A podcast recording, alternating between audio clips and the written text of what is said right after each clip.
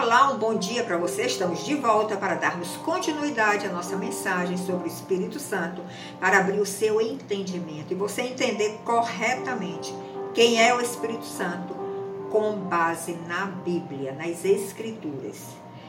E nós vamos começar lendo a passagem de Mateus 28, de 16 a 20. Abra sua Bíblia, leia essa passagem.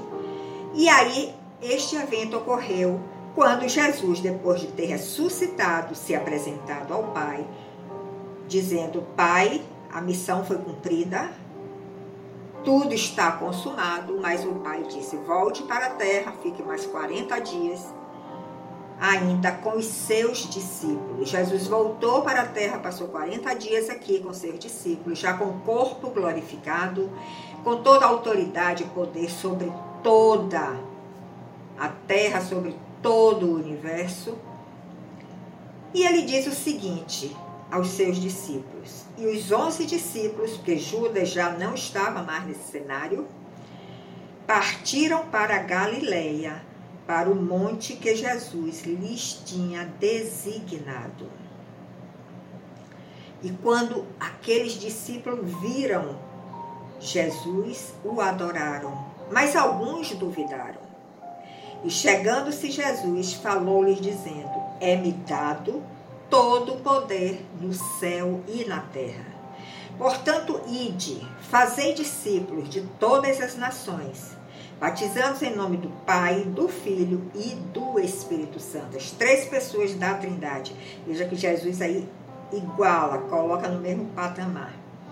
Ensinando-os a guardar todas as coisas que eu vos tenho mandado e eis que estou convosco todos os dias, até a consumação dos séculos. Nós vemos aí nessa passagem que os discípulos foram obedientes à orientação que Jesus tinha dado para eles. Eles foram para a Galileia, para o monte que Jesus lhes tinha designado. E quando eles viram Jesus ali diante deles, o adoraram, mas alguns duvidaram. Até os dias de hoje, né? Tem aqueles que, mesmo andando com Jesus, mesmo já tendo experiências com ele, ainda tem uma certa dúvida sobre algumas passagens bíblicas, sobre o entendimento de algumas promessas do Senhor. Que o nosso coração ele é incrédulo. Mas Jesus declarou: agora é me dado todo o poder no céu e na terra. E deu uma ordem para os seus discípulos, e esta ordem também para todos nós: ide, fazei discípulos de todas as nações, batizando em nome do Pai, do Filho e do Espírito Santo. Com que objetivo? Ensinando-os a guardar todas as coisas que as coisas que eu vos tenho mandado. Você está guardando aquelas orientações, aqueles ensinamentos que você tem aprendido na palavra de Deus. Isso é uma ordem divina.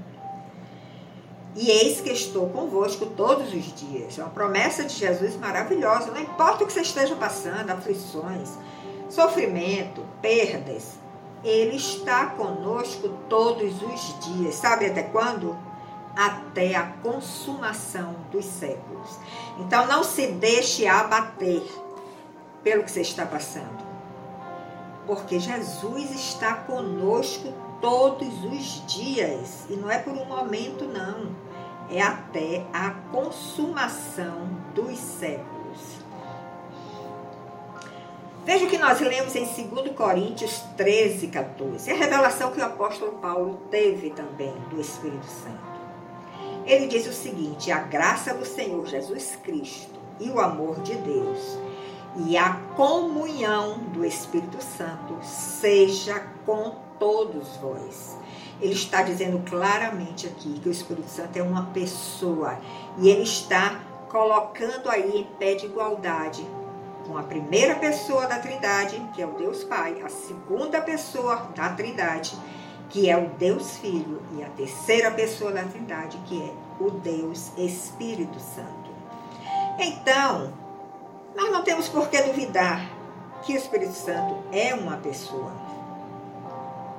Porque nós encontramos isso em toda a Bíblia, tanto no Antigo Testamento como no Novo Testamento. Nós vemos que ações, atitudes que o Espírito Santo teve, que são atitudes de uma pessoa e não de uma força, de uma energia.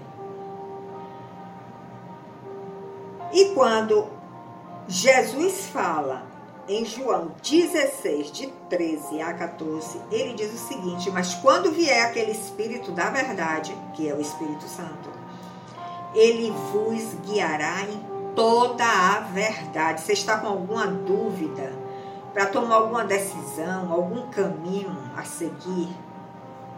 Invoque o Espírito da verdade.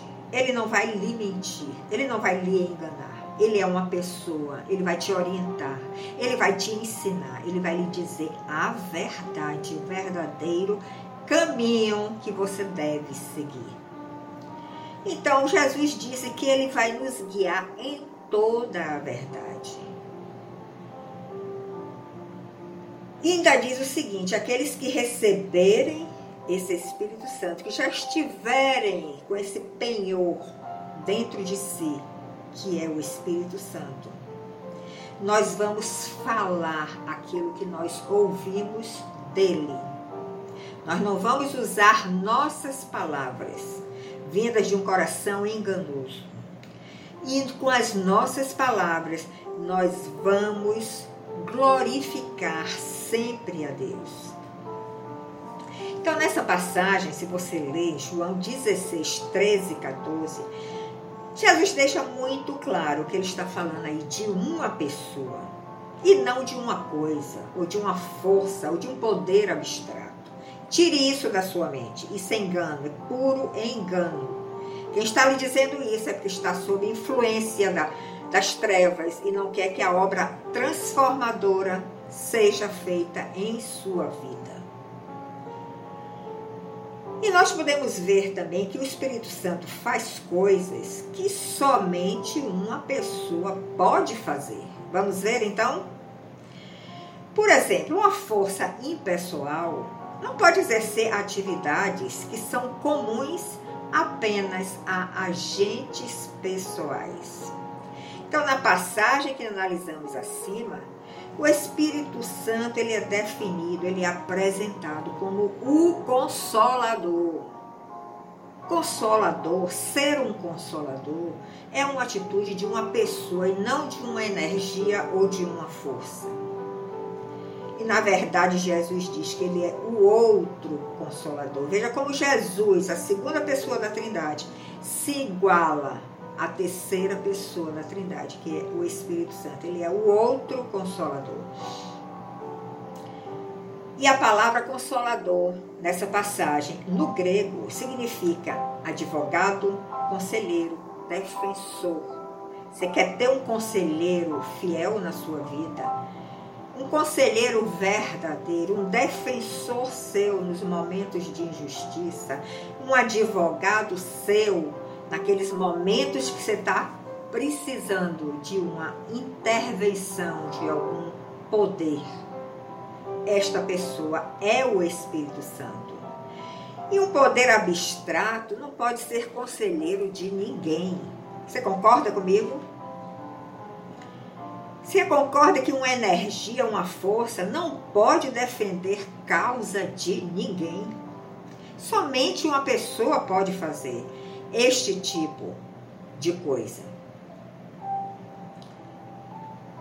E no verso, na passagem João 14, 16, Jesus diz: Mas aquele consolador, o Espírito Santo, esta pessoa do Espírito Santo, que o Pai enviará em meu nome, o Pai que enviou, no nome de Jesus, vos ensinará todas as coisas e vos fará lembrar de tudo quanto eu tenho falado.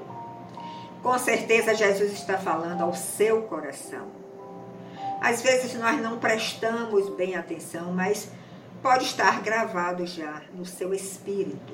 E de repente, quando você precisa usar aquela verdade, e ainda não está na sua memória, naquela memória curta, nossa, você não está se lembrando, o Espírito Santo vem e vai te lembrar daquilo que já foi lhe ensinado, daquilo que já foi dito a você.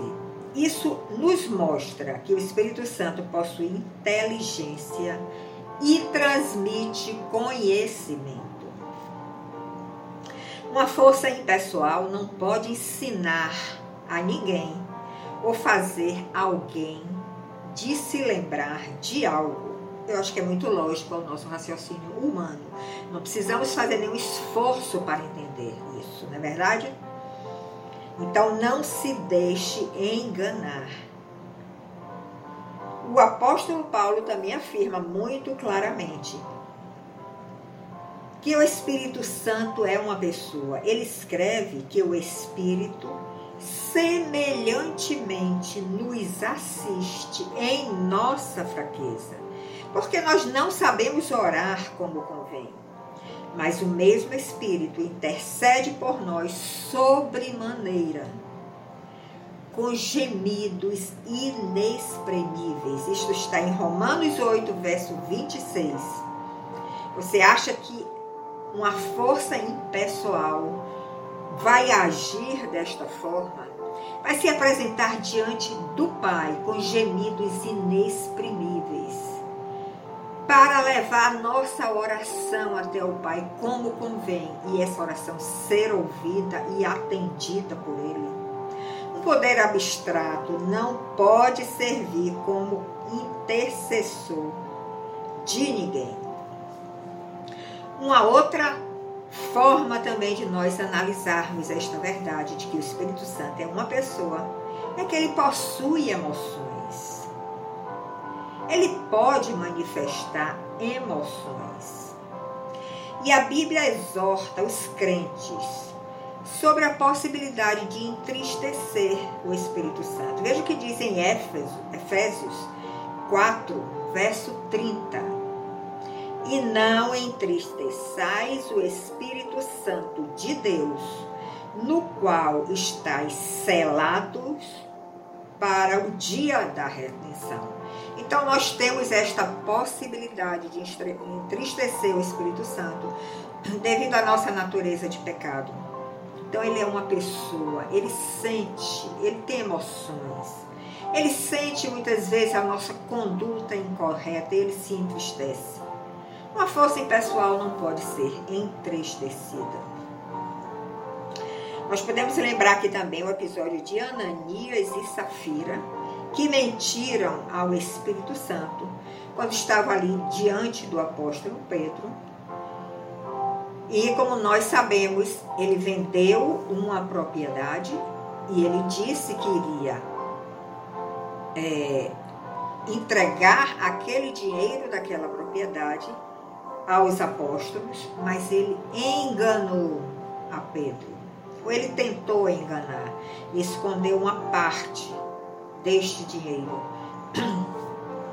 Mas Pedro, como já tinha um discernimento espiritual, como já tinha o Espírito Santo dentro de si, ele teve esse discernimento e ele declarou uma palavra a Ananias e Safira que levaram eles à morte. E Pedro disse: Ananias, por que encheu Satanás o teu coração? Para que mentisses ao Espírito Santo e retiveste parte do preço da herança. Então ali está muito claro que o Espírito Santo é uma pessoa, possui emoções, pode ser entristecido, ele opera em nós, ele faz uma obra transformadora em nós, ele é uma pessoa, a terceira pessoa da Trindade. E uma outra passagem que nós podemos ler para reforçando esta afirmação bíblica de que o Espírito Santo é uma pessoa é que todo pecado e blasfêmia pode ser perdoado aos homens, mas a blasfêmia contra o Espírito Santo nunca será perdoada. Isso está em Mateus 12, 31.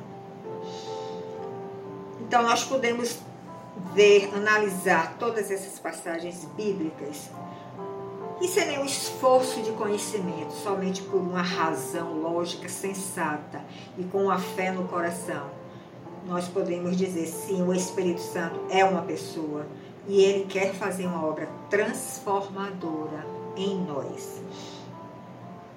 E o Espírito Santo também possui uma vontade. Paulo diz que é ele quem distribui os dons espirituais aos crentes, como lhe apraz. Os dons divinos, os ministérios que estão sob o corpo de Cristo, é o Espírito Santo quem distribui. Você pode ler em 1 Coríntios, capítulo 12, de 4 a 13, que aí ele vai falar que há diversidade de dons, a diversidade de ministérios, mas o Espírito é o mesmo, o Espírito Santo.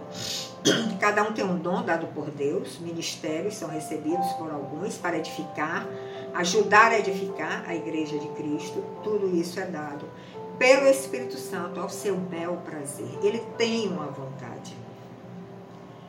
E ainda diz nessa passagem que a manifestação do Espírito é dada a cada um para o que for útil.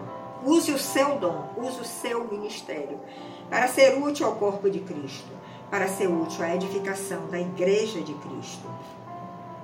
Você pode ter um dom, por exemplo, como da sabedoria, o dom da ciência, alguns recebem, outros recebem o dom da fé, outros recebem dons de cura, outros de profecia, discernimento de espíritos, variedade de línguas, interpretação de línguas. Você vê que os dons, os ministérios estão aí, o Espírito Santo quer distribuir sobre o corpo de Cristo, para que nós possamos atuar segundo o querer e a vontade do Pai. Então, não esqueça, não se deixe enganar de que o Espírito Santo, sim, é uma pessoa. E nós podemos até concluir que o Espírito Santo é Deus. Ele aparece nas Escrituras sendo igualmente Deus, assim como o Pai e assim como o Filho. Ele é colocado no mesmo plano de igualdade. Tanto que Jesus deu uma ordem, está lá em Mateus 28, verso 19, que diz o seguinte: ele estava dizendo para os seus discípulos: Portanto, ide, ensinai todas as nações, batizando-as em nome do Pai, do Filho e do Espírito Santo. Veja que ele coloca no mesmo plano, no mesmo plano, o Pai, o Filho e o Espírito Santo. O Espírito Santo é Deus. E essa passagem ficou conhecida como bênção apostólica.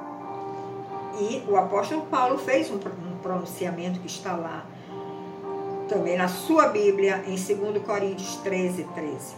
E ele diz o seguinte: A graça do Senhor Jesus Cristo e o amor de Deus e a comunhão do Espírito Santo sejam com vós todos. Então, o apóstolo Paulo também teve essa revelação. O apóstolo Pedro também teve essa revelação. Quando ele diz, por exemplo, em 1 de Pedro, capítulo 1, verso 2, e ele diz: eleitos segundo a presciência de Deus Pai, em santificação do Espírito, para a obediência e aspersão do sangue de Jesus. Então, todas essas passagens que nós lemos aqui não nos deixa nenhuma dúvida de que o Espírito Santo é uma pessoa, terceira pessoa da, da Trindade, tem a mesma essência, tem o mesmo poder, tem a mesma autoridade que a segunda e a primeira pessoa, e que a sua função é nos transformar. Nós vamos então ficar por aqui nessa segunda parte dessa nossa mensagem sobre o Espírito Santo e prosseguiremos num próximo vídeo para concluir este tema. Nós vamos ver, por exemplo, que o Espírito Santo tem nomes, tem títulos. Ele tem esta obra restauradora que precisa ser feita em cada um de nós. Ele atuou no Antigo Testamento e também no Novo Testamento. Então nós vamos ver um pouco mais do Espírito Santo no próximo vídeo. Não perca, assista o primeiro vídeo, assista este segundo e vamos caminhando juntos para esse entendimento e ele vai fazer uma obra linda e maravilhosa no seu coração e na sua família. Até outro momento onde nós nos encontraremos. Até lá!